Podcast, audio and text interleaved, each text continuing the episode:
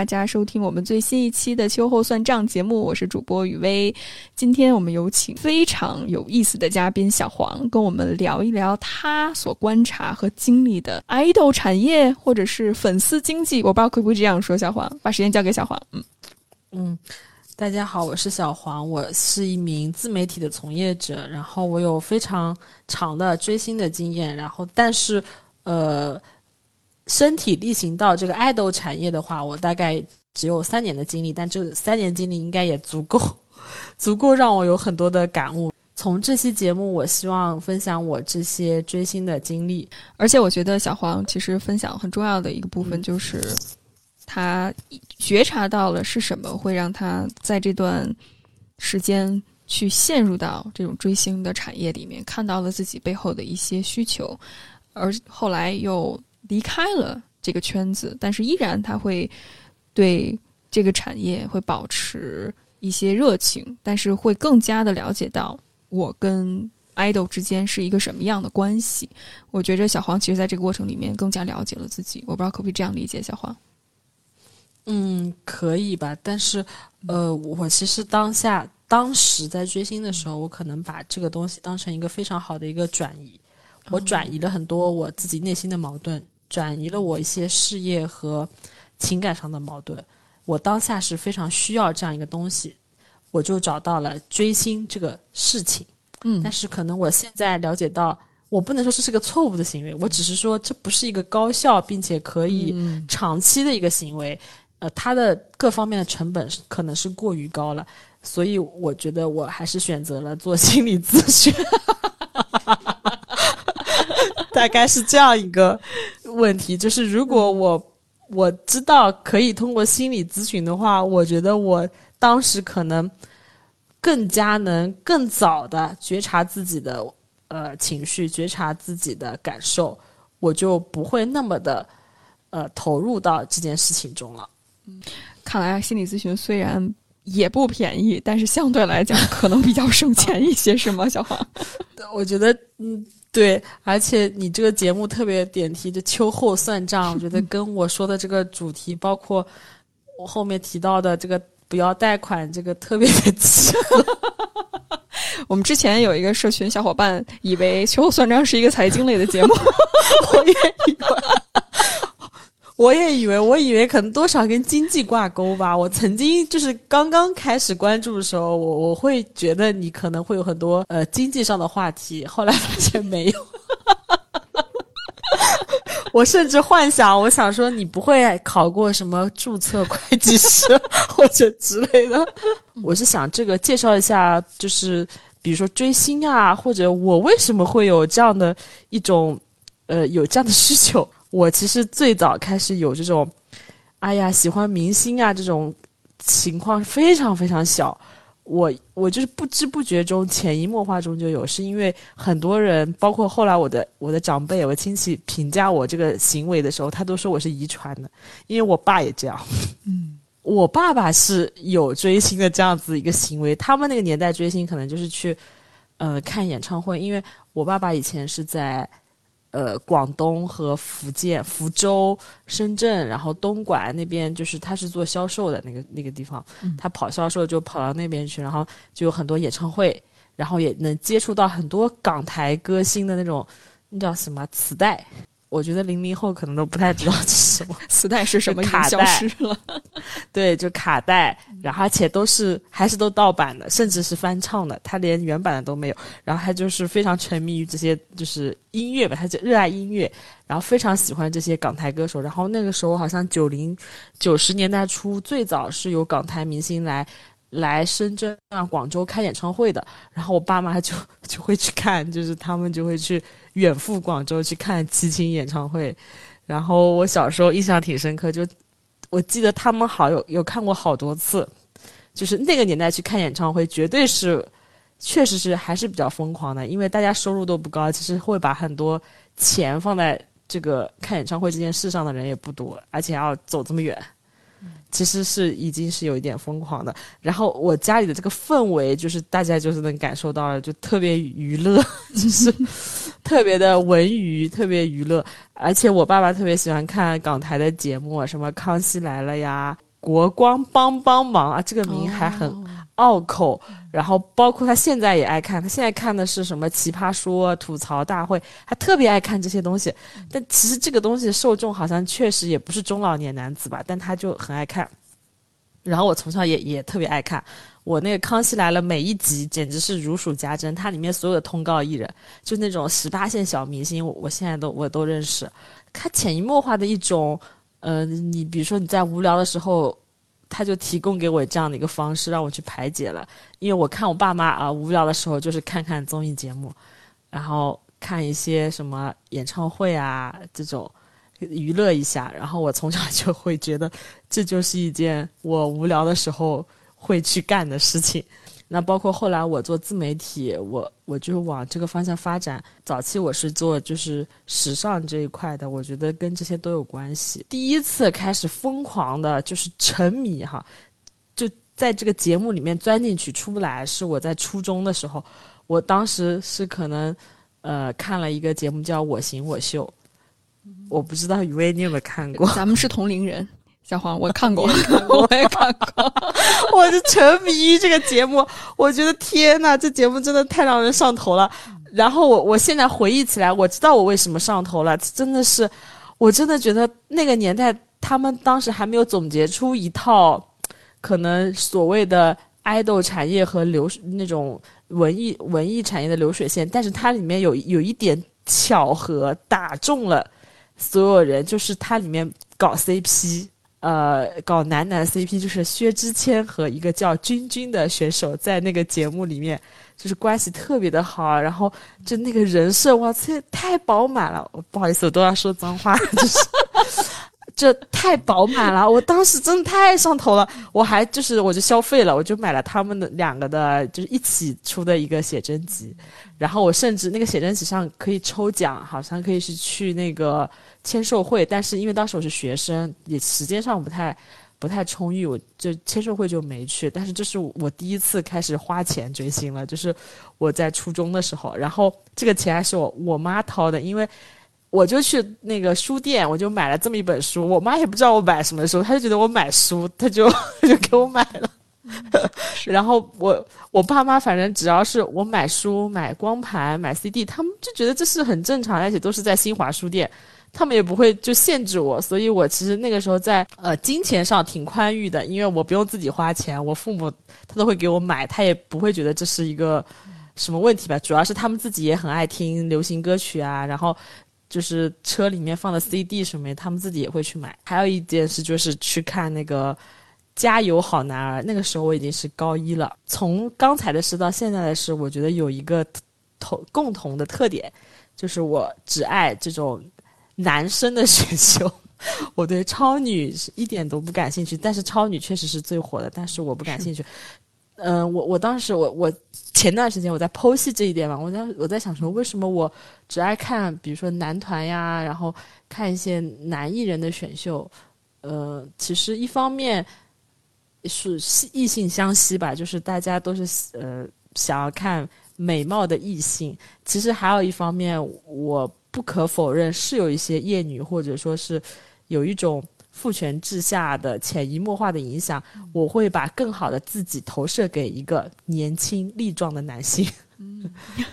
对，就是这是一个非常现实的问题，因为男性在综艺节目里面，他可以做的事情比女性多很多。是的，他们可以就是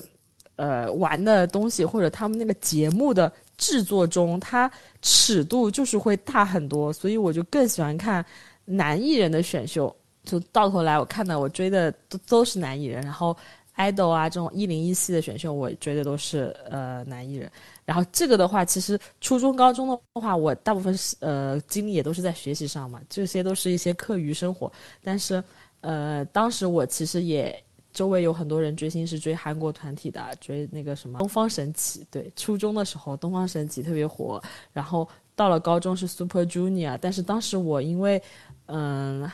对韩就不太，我的审美不太往往那块走，我就是 喜欢看选秀，因为选秀的那个过程，那种养成系让我特别特别的，就是上头。我当时也没搞明白，我我只是觉得我有点山猪吃不了细糠，就是那种，呃，韩国选秀吧，它太成熟了，我觉得有一点接受不了。我现在回过去想，是因为这种养成系它打打到我的那个点是不一样的，他不是说我只是看到一个艺人。啊，他会唱歌跳舞，他很光鲜。我是从那种草根哇逆袭，然后中间又炒 CP，然后炒 CP，最后又又很 drama 的一个结局，我就把被这种剧情给吸引了。其实就是不是单单为一个人，就是一开始我肯定是无聊打开这个电视，然后就觉得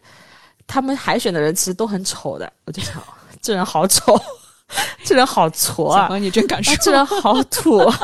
就是都是很很土的那种，很理解理解，很草根，对，很草根，然后很接近我，就是跟我很像，跟我很没有太大区别，我就觉得看着就能看下去呗，因为觉得跟我的生活很接近，大家都是那种呃农村非主流的高中生，然后他们进了一个选秀，然后进去哇，节目组给他。一洗脑一改造，然后哇教他唱歌，他就唱的非常的好。从一个唱腔并不成熟的一个草根高中生，然后变成了一个非常有可以华丽炫技的一个就是流行歌手。你当时觉得天呐，这这种这种成就感，仿佛是你自己变成了这个 super star。就是享受这样的过程啊，从中还会有一些炒 CP，然后就哇上头啊，这个这两个人关系特别好，哇那两个人跟这两个人不对付，反正就是有很多，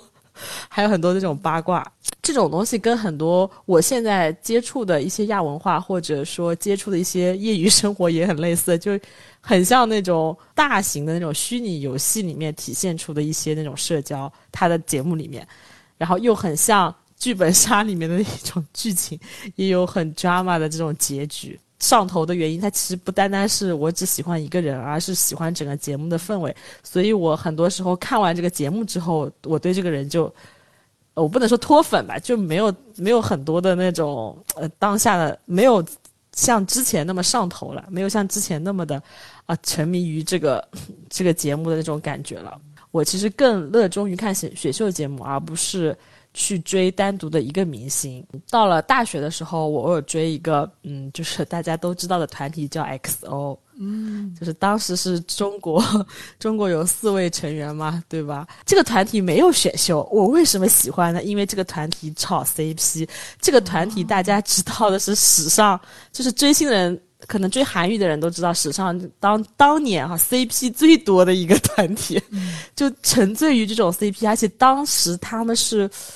我是觉得，其实当时我我们做内容营销的，哦，现在又开始讲这一方面，就是在广告上做内容营销的，或者说后期产出内容这一块，其实大家没有从这个 CP 中，中国方吧，就还没有怎么从这个 CP 中取得利益的。但是韩语已经玩的很牛逼了，他就知道炒 CP 能能火，炒 CP 能有很多的。呃，金钱效益，但是内娱当时还没有开始。作为韩国的团体，其实他们那个 CP 就是哇，简直就是套用现在的话，就是磕生磕死。然后我磕的那个 CP 呢，现在某一位已经在监狱里面踩缝纫机了，我就不说是 谁，大家懂的都懂，大家懂的都懂。啊，别说了，都是眼泪。而且我我通过追这个团体，我。给我造成了直接的经济上的损失，是他们有一次演唱会，第一次巡回演唱会来到了中国，然后呢，我是买了票的，买了票之后呢，那个某位踩缝纫机的人没去，然后大家就是。我们当时群里的就是有那种粉丝群都很不开心，然后其实很多粉丝就没有去那场演唱会了，然后导致我浪费了一千六百八十块钱，就是没有去看演唱会。因为当时那个呃那位在监狱里的那个成员呢，他当时为了单飞，就是自己躲起来了，他就等于就是把自己隔离起来了，让团队找不到嘛。跑路了，就是直白一点，跑路了，直接就人没了，而且就是在来中国开演唱会的期间，对这个团体的这种感情还是蛮复杂。但是我实话实说，按照我我我觉得现在清醒来讲，当他们这个团体出的很多音乐作品，或者他的很多歌曲啊，或者当时的一些呃舞蹈什么，确实是很就是很很牛的，很厉害的。所以嗯，我也就是不可否认他在那个。他们这个团体在艺术造诣上确实很高，所以大家会喜欢啊！我不能就是一味的指责自己，说责怪自己只是爱磕 CP，或者说呃被洗脑了才会喜欢这种韩语明星。其实当时他们的很多音乐到现在还是很多理发店，我不能说理发，就很多那种大街上还是会放。那倒不是杀马特，就正经的音乐，是正经的。嗯，就是还是很多，包括后面的选秀节目里面也很多。用他们的歌，对，就是还是一个很有很多不错的作品。最重点的重点就来了，就是我我怎么开始亲自的下场，去真正的进入到这个一零一产业里面。先从一个粉丝，然后后来又变成了一个行业里的人吧。嗯，就是分享这样一个故事。是二零二零年的时候，其实我当时是看了一个选秀综艺。呃，也是因为非常的无聊，然后呢，这个选秀综艺做的非常的差，这是一个很差的、很差的那个节目组。然后呢，我当时就是因为疫情之后，其实我的工作呀，包括我当时的生活，其实有一些搁浅了吧。因为我当时觉得大家都是这么一个状态，都是应该在这个节目是二零二零年的夏天，那个时候大家。属于刚刚可能开始慢慢缓过来的一个状态，然后这个选秀节目是从，也是从那个时候开始播的嘛，然后我就开始看了，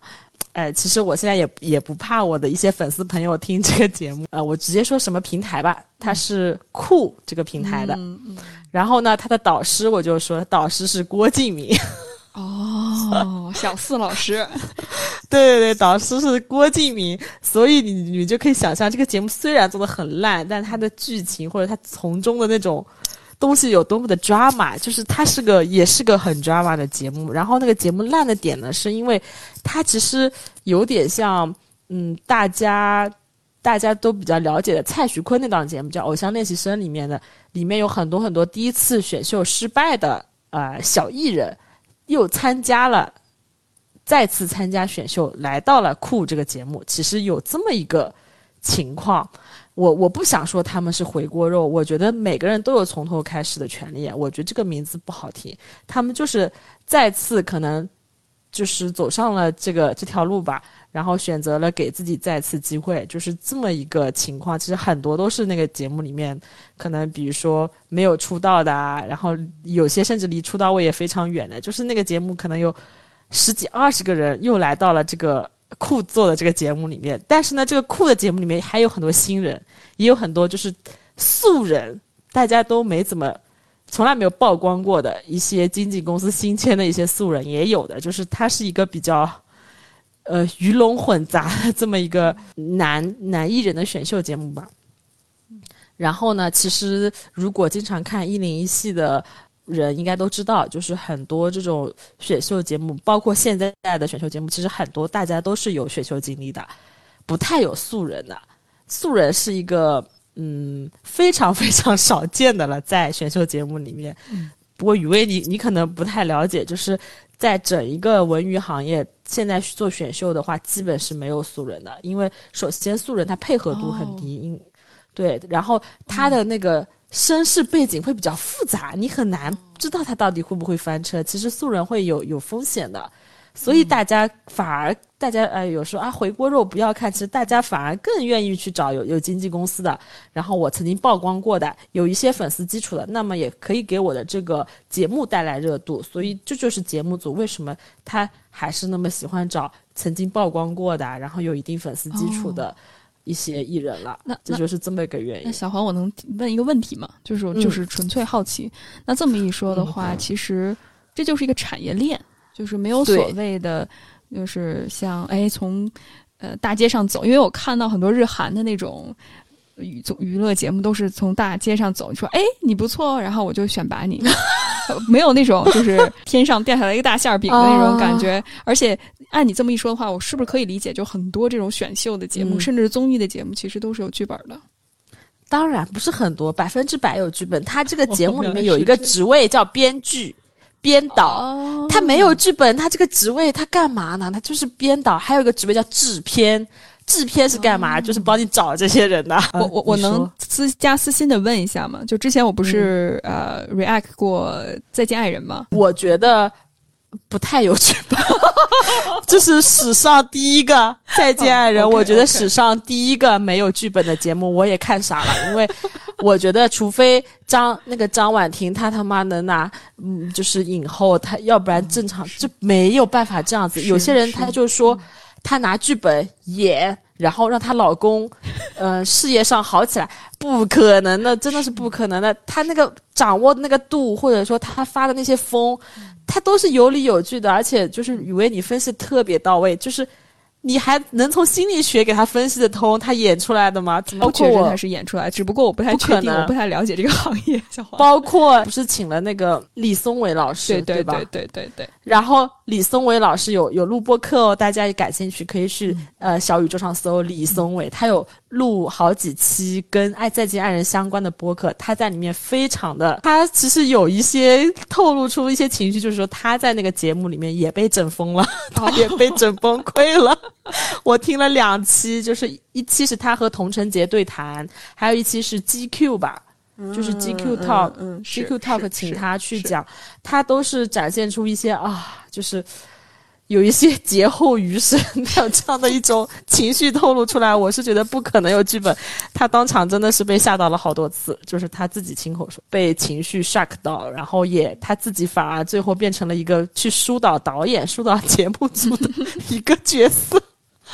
就是蛮有意思，所以我觉得这个这个节目呢，我是觉得它有流程。我今天去哪儿，然后我们预测嘉宾们会会怎么样，我给出一个什么样的问题，我预测嘉嘉宾们的反应是怎么样，但是他预测不了某些人的反应，最后就变成这样子的一个情况。没错，没错，我也觉着很难，因为如果从心理学视角上来看的话，当然我觉得我没有办法，因为不了解对方，也没有亲身经历，嗯所以我没有办法完全去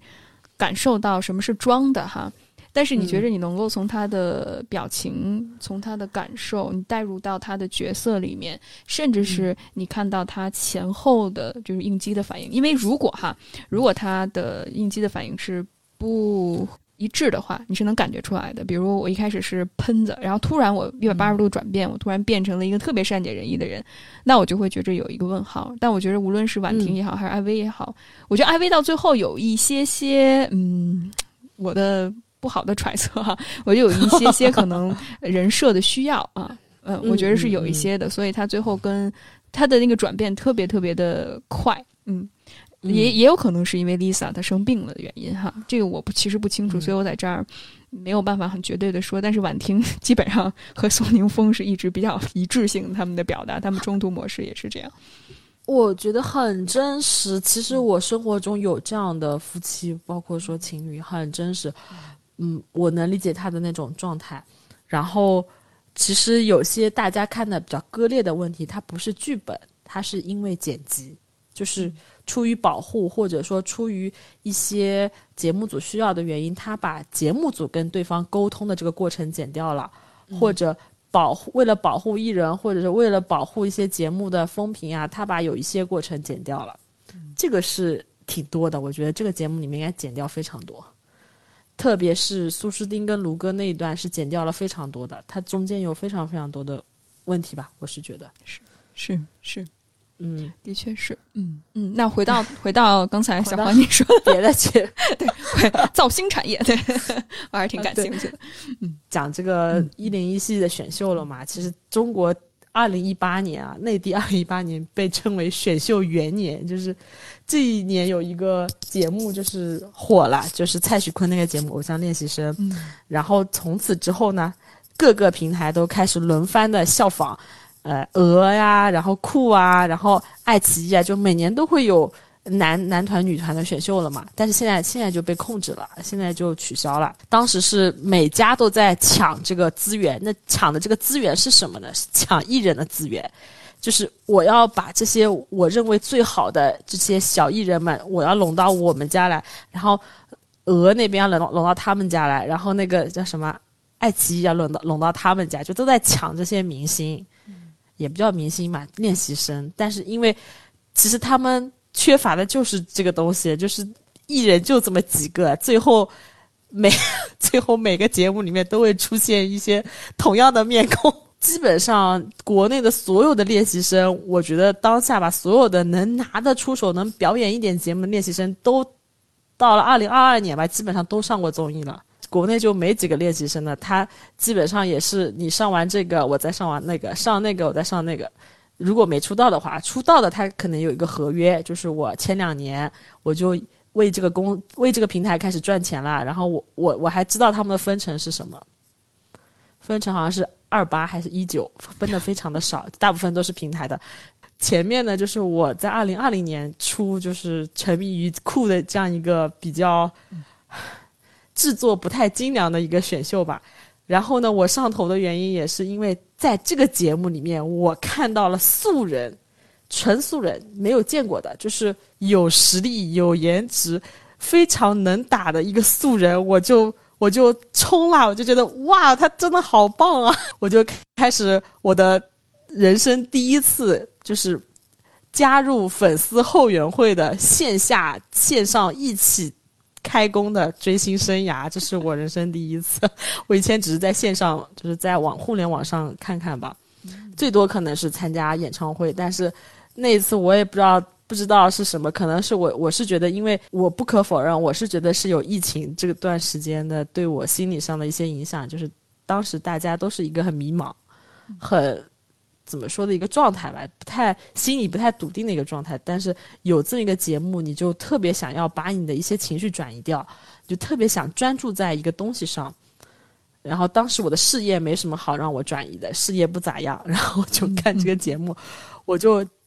呃，超话大家都知道有个微博超话，我就每天微博超超话打卡打卡打卡打卡打卡到了就是几级之后，我就可以加入他的那个后援会，加入他的那个粉丝会，加入粉丝会，我又加入了江浙沪粉丝会，加入了江浙沪粉丝会，我就加入了他们的微信群，然后我们就开始在微信群里面有一系列的，就是花钱买这种。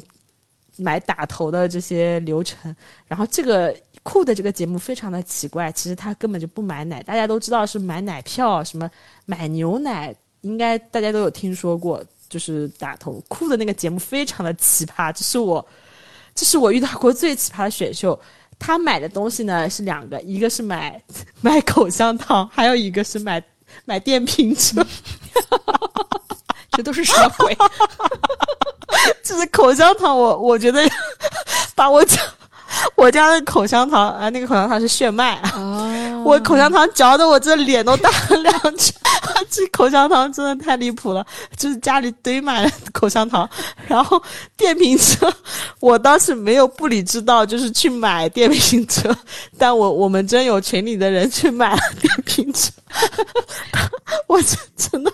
哦啊，我恢复一下。就真的很愚蠢，买电瓶车打头，我真的是没遇到过。然后他还有一个方式是，你走到哎那个电动车的品牌，我就直说吧，绿源电动车哈，他他交点交一些广告费。绿源电动车，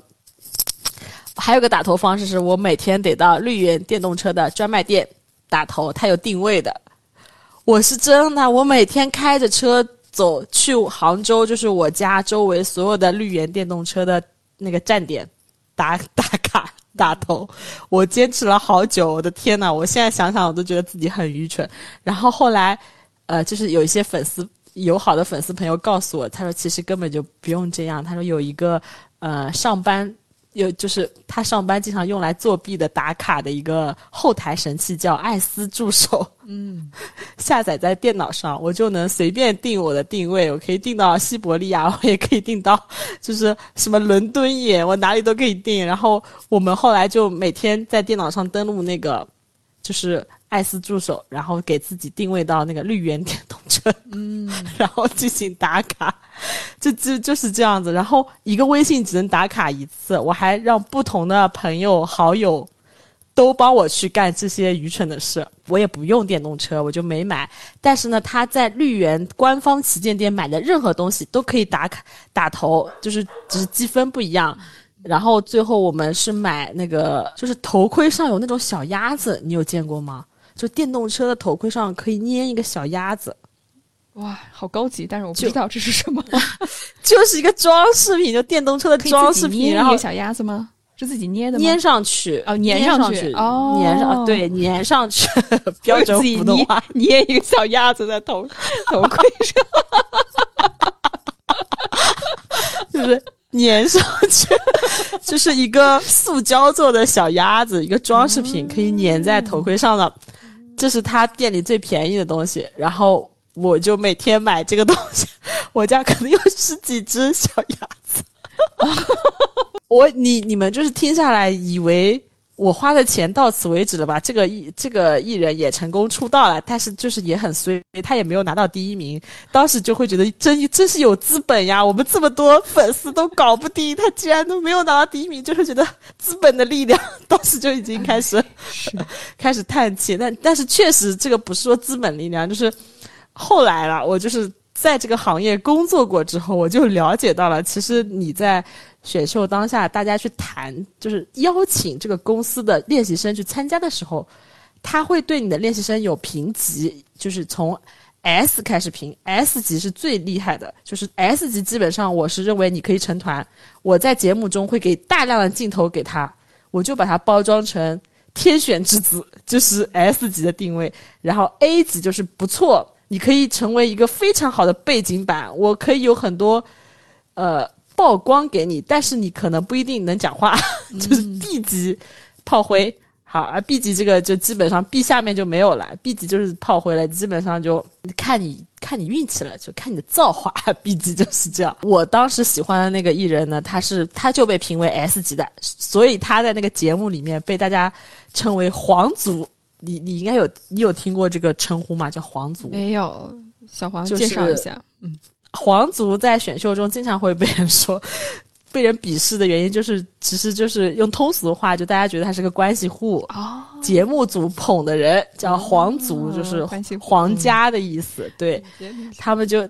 因为他被评为 S 级，然后呃，节目组其实他特别热衷于培养这种有实力的素人，因为他会认为，我如果我这个平台跟这种有实力的呃素人强。强绑定，然后他后面如果真的成为一个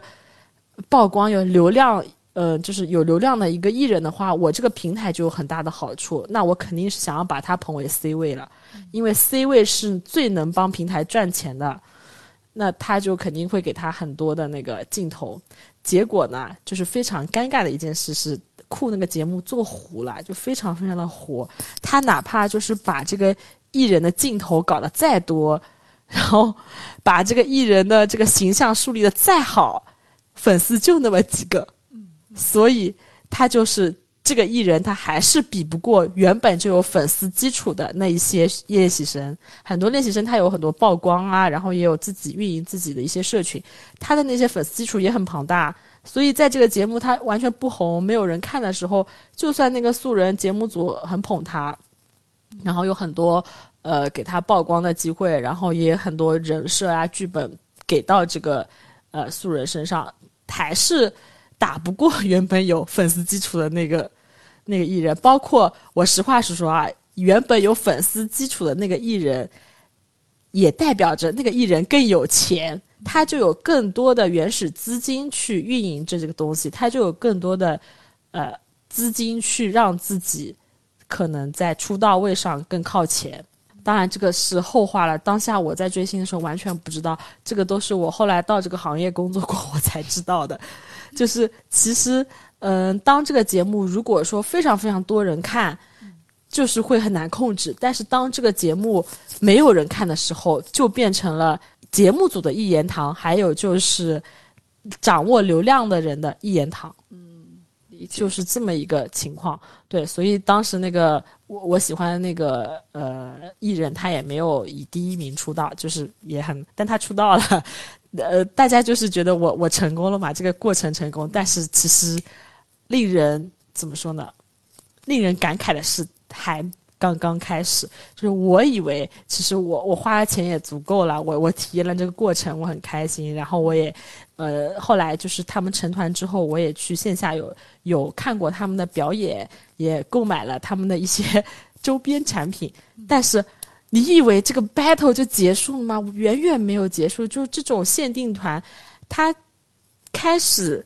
出道才开始平台的圈钱，平台又以各种各样的方式。让我们开始投入，就是花钱。然后我我在那个选秀期间都没有花过这么多钱，在他成团之后，我就花了呃，应该是接近接近六位数的，就是钱，给他就是去购买专辑，购买呃周边吧，周边应该就是限定一些什么写真这一些，然后。还有一些杂志，但是这个杂志是超乎大家的理解，就是我们理解杂志是一本一本的，嗯，对吧？是，其实并不是，他们这种限定团的杂志是空气，它是电子杂志，然后这个电子杂志你还可以一个人买好几，就可以买无数份，你可以一个人买两百万份、两亿份，就这种的。哇，这个空气的描述太妙了。我说实话，我实话说，真的是割韭菜的，就是韭菜。然后呢，这就是为什么其实，呃，可能关注一些微博热搜，关注那个一些文娱产业这种明星产业的人，他之前就有听说过很多流量明星吧，X 的 X 性的流量明星，或者说那个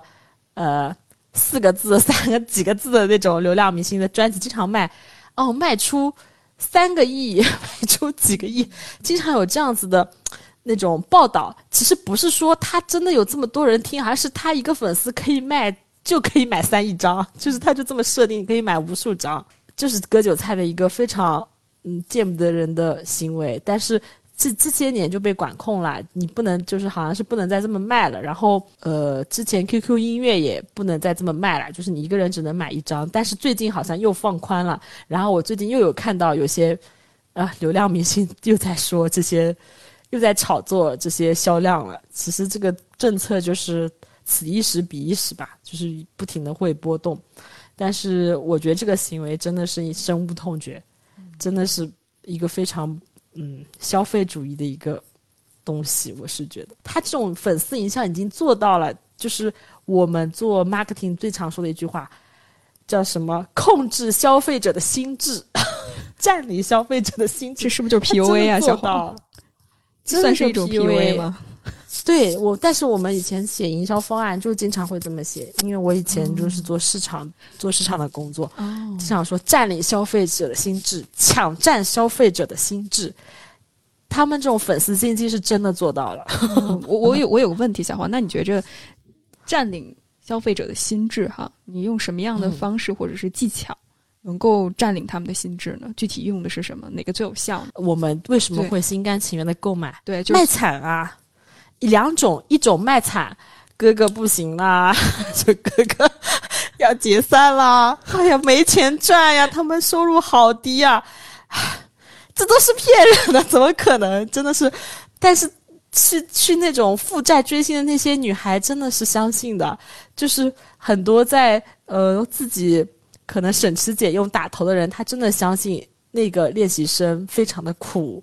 他为了练习投入了很多，然后他出道之后也没赚到钱，他是真的相信的。但是我我现在觉得是这样子的，就是在文娱产业，大家说我没赚到钱的意思，跟我们普通人理解的我没赚到钱是不一样的。呃，因为我后来就是在这个行业工作了嘛，我服务了一个。我我做了就是艺人经济相关的工作，然后也做他的，哎，美化一点就是做他的团队宣发。是 不用美化的话，就是我就是帮他运营他的粉丝这一块。然后我其实了解到他自己会跟我说，他说他啊那个艺人非常非常的没名气吧，就是用通俗话非常的糊，他就是不是很有名气。但是他说他这些年的收入就是。也就是够生活，我后来就是理解到他们的够生活的意思，就是说他们出行也不需要坐地铁，吃饭也不用去计较，说我今天得买菜做几个菜，我今天要餐标是多少，他也没有这么计较。他们出去参加活动，品牌方还是给他们五星级啊，就是非最好的这种待遇。然后是呃，这种广告收益最少最少也是五到十万，而且是在疫情的时候，疫情之前他们就是在微博上发一个图片型的广告，都有十几二十万的收入。嗯嗯，甚至他有没有交税我也不知道，就是这么一个行业。对，然后大家说的我只是够生活，我在这一行业也一直都是没钱赚，然后那些粉丝就真的觉得是普通人。理解中的没钱赚了，是，唉，说到这我都有点冒冷汗。你现在感觉怎么样？想到感觉就是有有点悲伤，有一种我有一种刚从传销团体被救出来的感觉。呃，当然我声明一下，因为其实我内心我还是非常喜欢我当时喜欢的那个素人的艺人，因为他就是。至少他展现给我，对吧？他就是有个很好的品质，积极向上。包括他有一个很励志的过程，是这个选秀糊了，然后他那个团体也糊了，最后解散。他又重新，因为大家都很年轻，十七八岁，都是十七八岁这种少男，他又重新高考考了大学。所以我是觉得他的这种坚韧，或者说他很多对自己的一种负责任的态度，还是值得我去学习的。所以我现在依然还是。呃，就是会关注他，然后会喜欢他，但是，呃，会不会花很多钱呀，或者去做一些 不太理智的事情？这个我我是觉得我我我会杜绝，我不太会去做这个事情。包括我也我还是会很关注文娱产业，我也会也会有喜欢很喜欢很多歌手，喜欢一些明星，然后我也会嗯想要加入他的粉丝团 这种，但是我不会再去就是。嗯，花更多的精力吧，或者说消耗自己去供养这些东西啊。我用“供养”这个词，我是觉得我不会做这样的行为了。呃，刚才说了卖惨，还有一个就是制造矛盾，他就制造呃顺位第一和顺位第二名之间的矛盾。那我我就我看不顺眼你，你看不顺眼我，我就要在销量上压你一头，我要在销量上。把你绝对性的压倒，就是不停的去 battle，那这个销量要哪哪里来？就是从粉丝钱包里来了。然后我我们当时就是我这个我们这个粉丝团体就是吃了这个亏，就是就是特别的去呃怎么说呢？去关注呃比他排名更好的选手的那边的销量，然后大家就非常非常的就是生气，觉得一定要销量一定要比那个人高。一定要比排比排名比他高的那个人卖的好，所以大家就疯狂的自发的，就是掏钱。然后我也是觉得，就是没想到，就是不理智的成年人吧，其实也挺多。除了我以外，其实挺多的，就是有很多嗯三四十岁的粉丝吧，都是妈妈了。其实他们都有孩子了，有些可能。呃，就是工作呀，或者收入都挺高的，所以他们就是经济上比较宽裕，就是一下子就会给好多钱，就让人非常的震惊。我就是进入这个行业，我会觉得真的好震惊。有些人在追星上花的钱，真的眼睛都不眨，就随随便便就是几万、十万这样子。是从哪儿来的呢？我很好奇。呃，两种，一种就是贵妇，一种是贵妇，一种就是他自己收入很高，就是可能他是一些。高收入的人群，甚至有一些，我我认为哈，甚至有一些是，嗯，这个行业的人，哦，这个行业的人，他知道所有的套路，但是也是会，对，因为其实我认识，我后来不是进入这个行业，我认识的经纪人啊，或者说艺人，或者说他那个做宣发的，或者他是做嗯导演编导，他们也追星，因为只有。他自己进入这个行业，他上头，他才能把内容做好嘛。很多做内容的人，他也是非常非常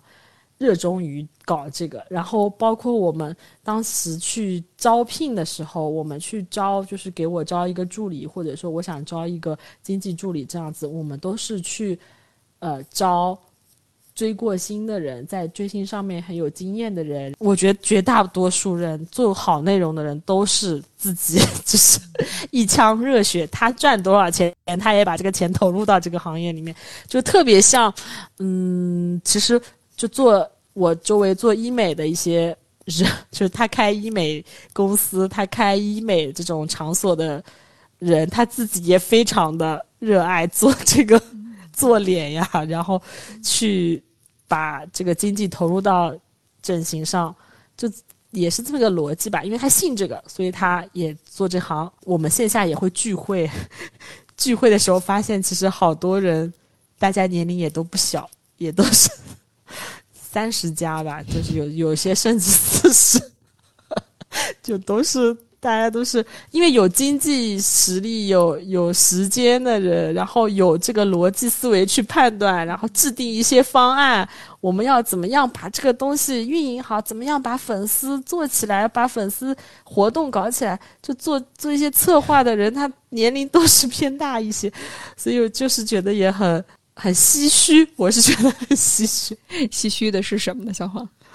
唏嘘的是，其实我我不能去否认他说他们是在浪费社会资源，我只是说，嗯，可能人到中年，大家很多时候也为一些我们心中的一些所谓的主义吧，就是引号这种主义去努力，但是这种主义在现实生活中没有，我们在一个虚拟的世界里面。找到了这个主意，大家为这个主意去奋斗，就是变成这么一个事情。嗯嗯嗯，是，我不知道你有没有听懂。嗯嗯嗯，我我好像明白了，小锦，但是好像我其实挺感兴趣他们背后的需求的故事，是吧？啊，那我给你举个例子吧，就是嗯，说一些跟心理学有关的话。好啊，好啊，好啊。其实，嗯，这个可能。就是我接触的粉丝吧，其实挺多。就是，但是因为我自己的年龄在这，我我可能是三十加，我接触的粉丝基本上不太涉及到高中生或者，呃，大学生就接触的少。但我也有接触，大部分是工作以后工作过的粉丝。那我不不特定就是只指我现在就是就我当时喜欢那个明星，我是就是指我接触过所有的粉丝吧。这种年龄比较偏长的人，大部分他的需求就是。呃，一方面他叫所谓的叫妈妈粉吧，大家肯定听过这个词。那妈妈粉他都是把这个艺人当成他的孩子，他要这个艺人要怎么怎么样，要谦逊，要懂礼貌，要呃好好学习，这都是妈妈粉对他的期许。那么这些妈妈粉不一定有孩子，有些有孩子，有些没孩子。我我认为其实都是类似的，他们其实投射的是一些控制欲。那这个控制欲，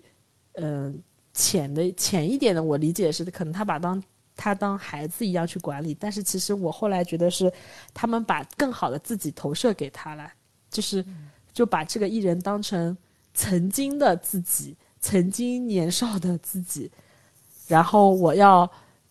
在这个年纪要做什么样的事？在这个年纪，我认为正确的事就是要好好学习，要努力做人，要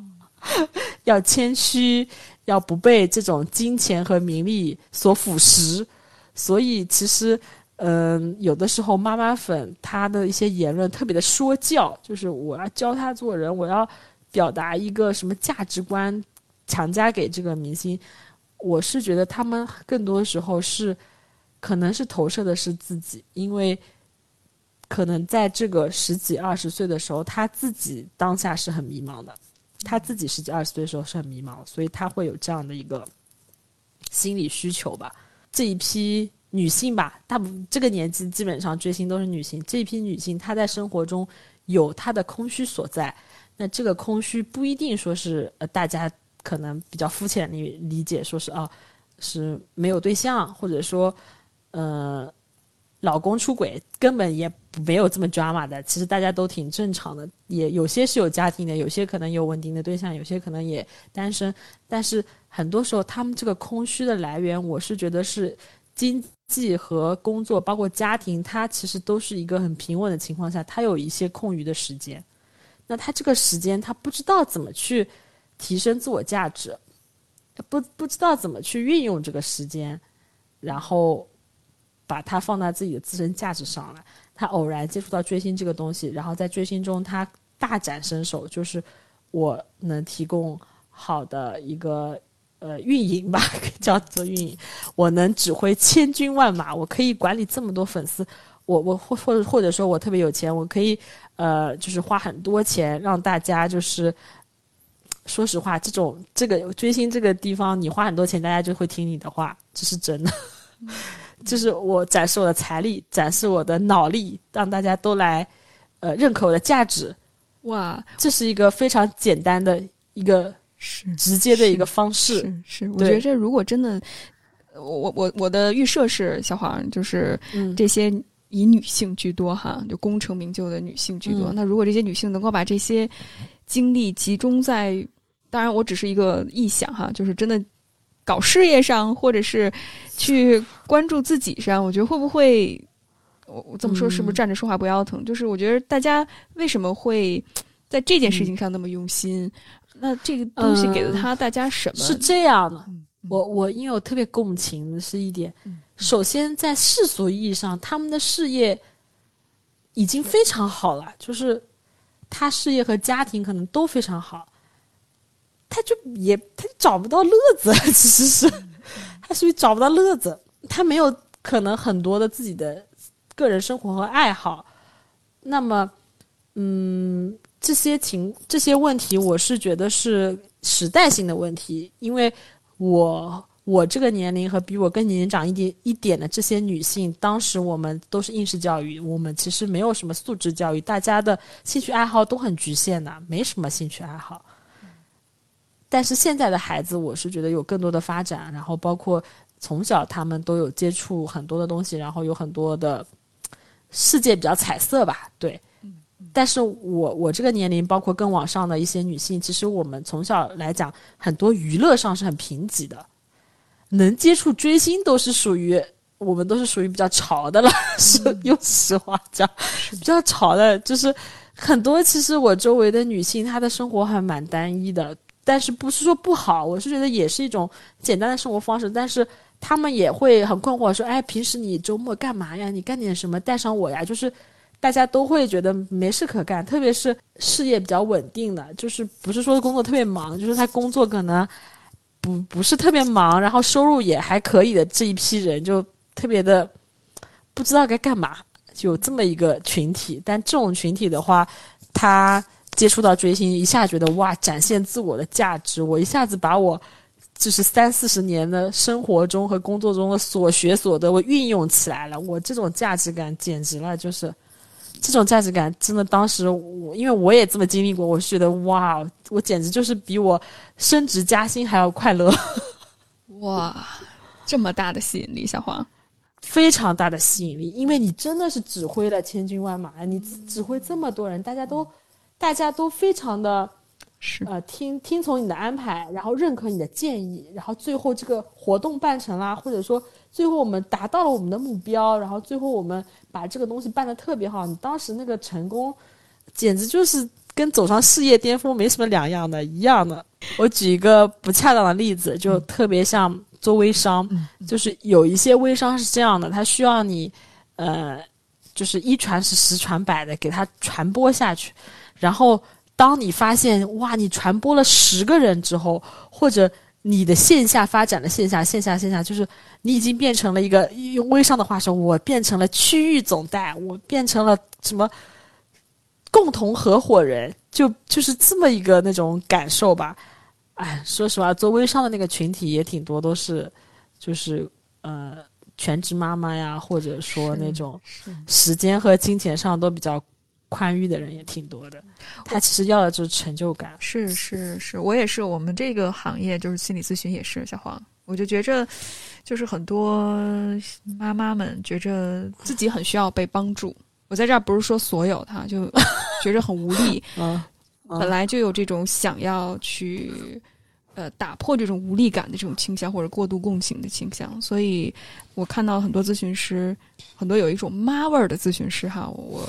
跟很多来访者聊过，其实也我经历过，是我经历过。哎，是我相信你，你比我的感受会更深一些。所以他们就觉着，哎，我没办法做的事情，我要帮你做。所以，嗯但时不时的会把他自己的价值观带出来，比如说啊，被老公 PUA 了，哎呀，男的就是这个样子啊，你就应该这样这样，或者是你爸妈也不容易啊，你要为他们考虑啊。就是他自己没有走出来，但是他想要通过帮助别人去有这样的一种价值感，所以就很遗憾。有吧？然后粉丝之间也有很多那种雌竞，我不能这么说，这名字不好。就是有很多，当然这这些粉丝是属于一些边缘的群体，就是有这样的行为。其实正经的粉丝，就是我们真的在粉丝会工作的，我们有一些固定团体的这样的粉丝是不没不太有这样的事情的。只有就是大家可能听说过叫私生粉。嗯就是这些人，他会特别的明显，就是他一定要在这个艺人面前穿的非常的少，非常的暴露，然后要让这个艺人记住他，然后他就每天就用奇怪各种各样的造型出现在这个艺人面前。对，然后这种这种目的的话，我也不知道，我我都不太我不太剖析这些人的心理吧，我我不不能说没有价值，只是说这些人的心理跟大家听节目的人也好，或者我周大家普通人离离得有点远，我觉得这个有一些属于比较极端化的。其实大家正常的粉丝不是这样，但是有些群体会黑，呃，这这些我们做粉丝的人，嗯，他就会去说啊，我们做粉丝的人都是这样的，其实根本就没有，大部分粉丝都是很老实，就是该花钱花钱，哦，我我该支持就支持，我我在网上哦说说我家哥哥真好，哥哥好，哥哥好，但是也不会不会黑别的粉丝，也不会骂人。嗯，互联网戾气戾气很重很重的原因是，一方面就是。嗯、网络上它不是实名制的嘛，还有一方面其实就是有利益的关系，其实很多东西是背后有人在操作的。我我们就是有竞争对手，对吧？我们的艺人有竞争对手，那么这个竞争对手那边的人，他就会想要跟我们这个艺人的团队抢抢生意、抢资源。那抢资源的情况下，嗯，就是我我不能这么讲，就是但是会互相买营销号去黑啦，对吧？那么互相买营销号黑了之后呢，有些粉丝他自己他也觉得他是营销号，他也开始黑，就是觉得啊对家，就是大家所说对家啊怎么怎么样，就开始所谓的造谣吧，造谣造谣之后呢，呃，有另一那个粉丝看到了，发现啊，他他骂我，他骂我们家哥哥，然后发现他是另某某人的粉丝，然后又号召这边一小波人啊，就再去攻击他。我觉得这个逻辑就跟就跟打群架是一个道理，两波粉丝之间互相的辱骂，辱骂之后呢，辱骂还不行，辱骂之后有人发了割腕的照片，就是全是血，他说。我现在已经自杀了，你你如果再骂再骂我们家哥哥，我我就死给你看。我们这边粉丝就直接报警，直接打了网警的电话，网警去查他的 IP 地址，发现那打电话给那个 IP 地址，然后呃好像还是去那个 IP IP 地址那边还有人去敲门，最后反正无事发生，那个人应该就是躲起来了，他。也有有人怀疑，就是说他那个照片可能是假的，后面就直接发展到互相 P 对方艺人的遗照，互相发，发死老鼠、死死蟑螂的互照片互相发，最后呢，平台看不下去了，他说：“你们如果再这样发，只要在晚上六点之之后还有人这样发，查出来是谁的粉丝，那个艺人的在平台的福利今年全部取消。”哇，这可可灵了！到了六点钟，一条信息都没有了，一一个屁都没有了，就是 就变成了一个绿色上网的空间。我的天哪，就是就是这么牛逼，太厉害了！大家以为吵得很剧烈，有很多人，其实根本没有，可能那边十个，这里五个，没有这么多人的，只不过每个人有无数个微信、呃微博、微博小号，大家把那个网上的流量看得太夸张，但这个背后，我觉得是一种巨大的集体创伤嘛，就是巨大的集体创伤，是。大家都属于一个应激状态。既然你聊到关于巨大创伤的这个部分，那我们要不要顺着创伤这一点聊下去？小黄，就是你觉得，嗯，你的经历这种创伤性的体验是什么，以及你是如何走出来的呢？我挺好奇的。嗯，我对这种互相攻击，我不是。我不能说我不感兴趣，我就是以我一贯面对创伤的模式，我逃避。我觉得他们开始吵架了，我就 我就不回不理，我不看，然后我就回避掉。但是一方面，我也清楚的认为，我觉得这些事情就是跟这个艺人本身没有关系啊，跟我也没有关系。我当时就是这么想的，我还我会有一些理智在，所以我我不太会卷入到这个创伤中。但是当他在比赛中或者比赛后，我追的那个艺人。他的排名上不去啊，他的那个呃业绩不如别人的好。我当时就是这种创伤，就是会投射到我小时候在应试教育下的这种考试成绩，包括我自己在呃一些竞争中没有展现好啊，然后在竞争中没有得到更好的一些公平啊，或者就是这些东西会让我彻底的创伤。那么我就会开始花钱，我就会以我。拥有的所有资源去帮助他，我相信这也是为什么，嗯，我觉得是那些三四十岁的成功女性，她也被这些东西影响的一个原因。还有就是，其实大家女女性的这种压抑，包括女性她对社会的很多评判，他没有办法反驳，他都没有办法去，你控制不住，大家都是非常失控的，所以男性他不太会投入到这个 选秀中。女性就很容易投入到选秀中，因为大家对周围的竞争和很多评判你是没有办法反抗的。但在在这个选秀中，我可以，就是我不能说反抗，我可以去把控自己，我可以就是用自己所有的资源去让我自己不留遗憾。这就是嗯，选秀为什么被这么多女性选择的一个原因吧。我觉得东亚女性都是这么一个问题。那么在选秀中，可能大家就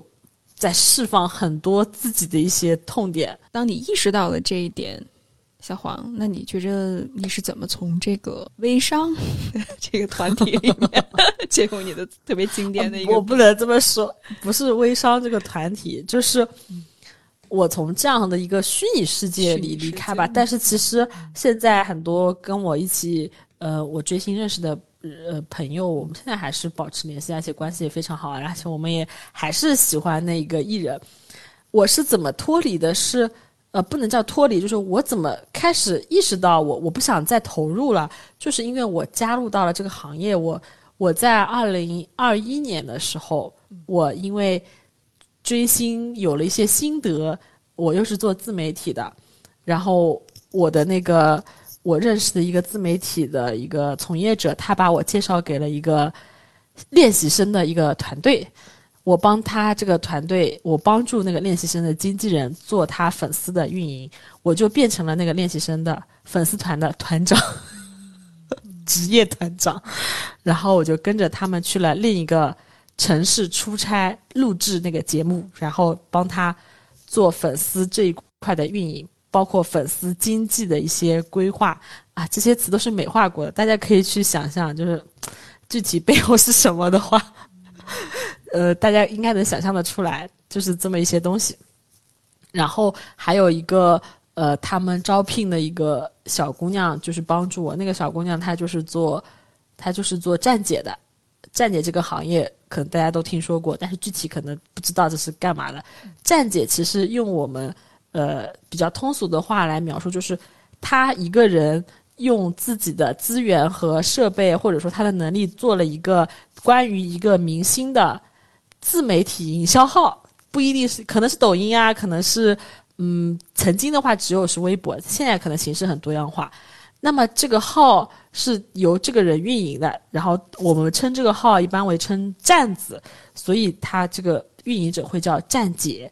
但是这个站姐呢，她不一定是粉丝，她有可能是粉丝，但也有可能是一个天使投资人。他在这个明星火了之后，把这个站子卖给这个明星的团呃经纪团经经纪团体，或者说卖给一个想接手的粉丝，或者卖给一个资本吧，就是这么一个情况，可以赚非常多的钱。大家可能想象不到，很多。早期就是早年间，二零一八一九年那些站姐的收入有到百万的，就是年收入。当时那个练习生去运营粉丝团体，还是由我来主导吧。我是从就帮我那个练习生朋友的这个过程中，我是彻底醒悟了，因为我变成了一个第三方，看着他的粉丝哭，看着他的粉丝笑，看着他的粉丝花钱，然后我就自己就幡然醒悟，我会觉得这就是一场。集体空虚的高潮，其实你根本就，大家根本就在不知道在高兴什么，也不知道在难过什么。其实背后的，背后的荣辱和他的兴衰，跟我们这些普通人没有任何的关系。就是我后来服务的那个练习生，他没有出道，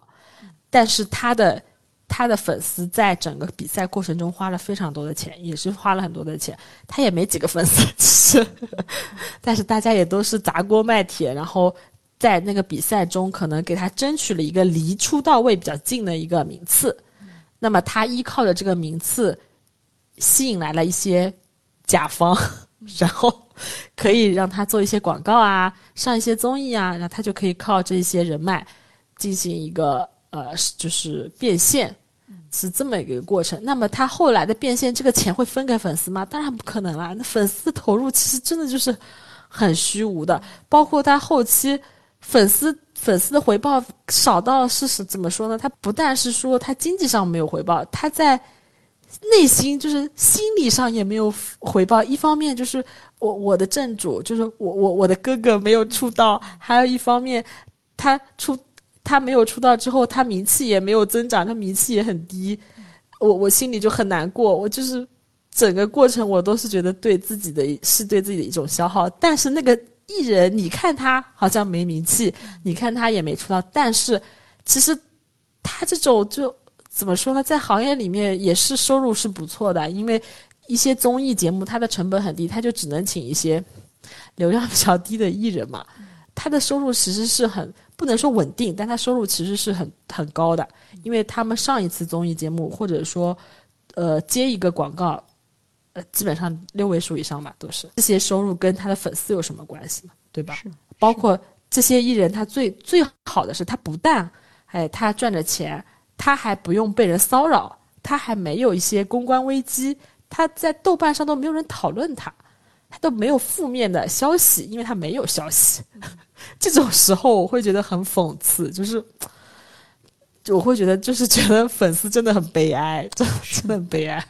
哎呀，真的谢谢小黄你的分享，我觉得能够把这些内幕爆出来哈，并且把自己的这些心路历程很坦然的说出来，特别感谢小黄。但最后，如果你可以给那些现在还是，但是我觉得咱不能一竿子打死。一定说追星啊，或者是这种偶像的这种行业就一定是错的，大家就要好好学习，天天向上，然后积极工作，呃什么的。我觉得这也不能一竿子打死，因为我相信很多人也在看到励志偶像的过程当中，能够给他一些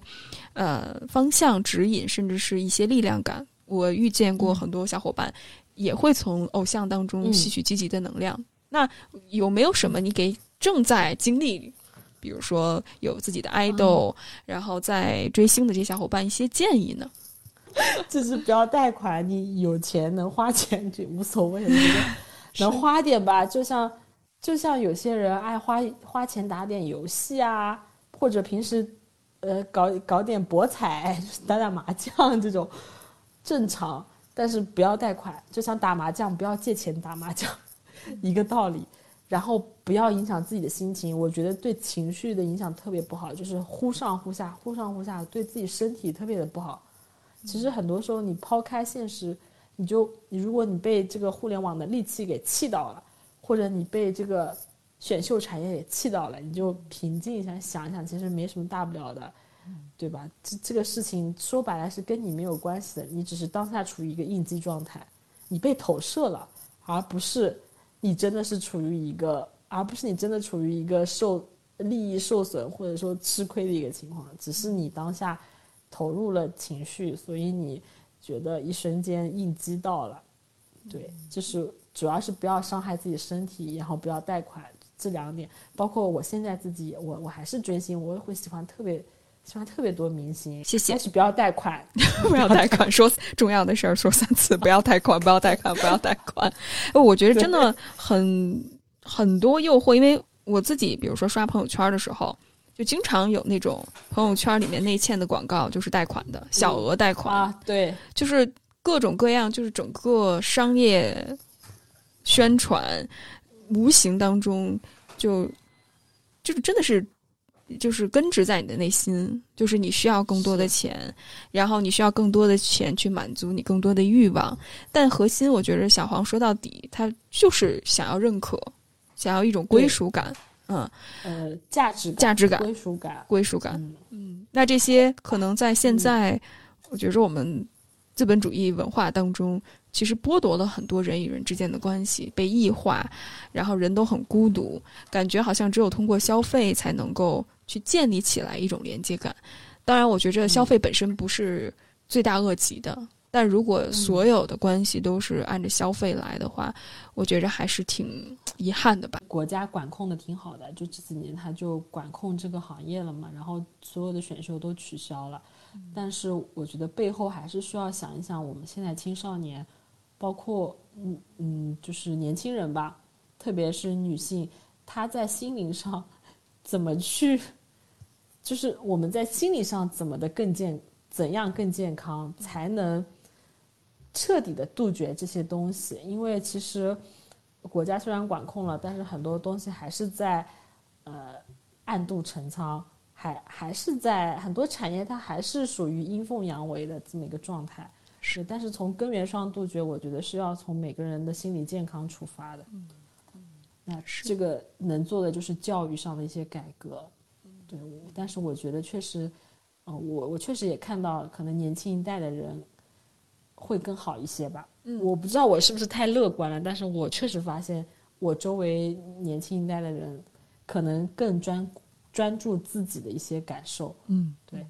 是的，是的，我觉着大家越来越有这个意识，去关注自己的心理健康，然后关注去更好的重塑自己，去疗愈自己。我觉得这是一个确实是一个好的现象。我自己因为工作当中接触的来访者年龄段跨度比较大，所以我看到非常明显，年轻人会更关注自己，然后更愿意去坦然的去面对自己，特别是男性。嗯，但是这个改变可能没有那么快，就很多人大家就会觉着说到就能做到，其实这个改变是需要一代一代一代人不断的努力哈。对，嗯，但是我觉着的确，小黄提到的这个教育的改革，包括对于情绪的接纳，包括整个性别结构对于女性和男性的打压，我觉得这都是我们一起需要去打破的。但是我我不是说笑，我也没有夸张，大家去微博上搜一下。就是某些流量明星的粉丝团真的经常贷款，因为你可能都不知道，但是很多新闻的就是被爆出来，他粉丝团里面好多就是粉丝经纪公司逼迫普通粉丝去贷款。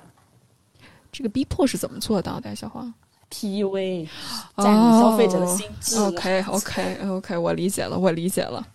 哇，那真的是一种隐性的操控，真的挺遗憾的，就是抓住大家的痛点。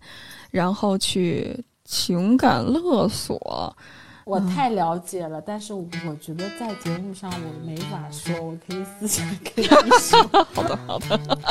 咱们私下聊，咱们私下聊。好的，好，那谢谢小黄今天做客我们的节目。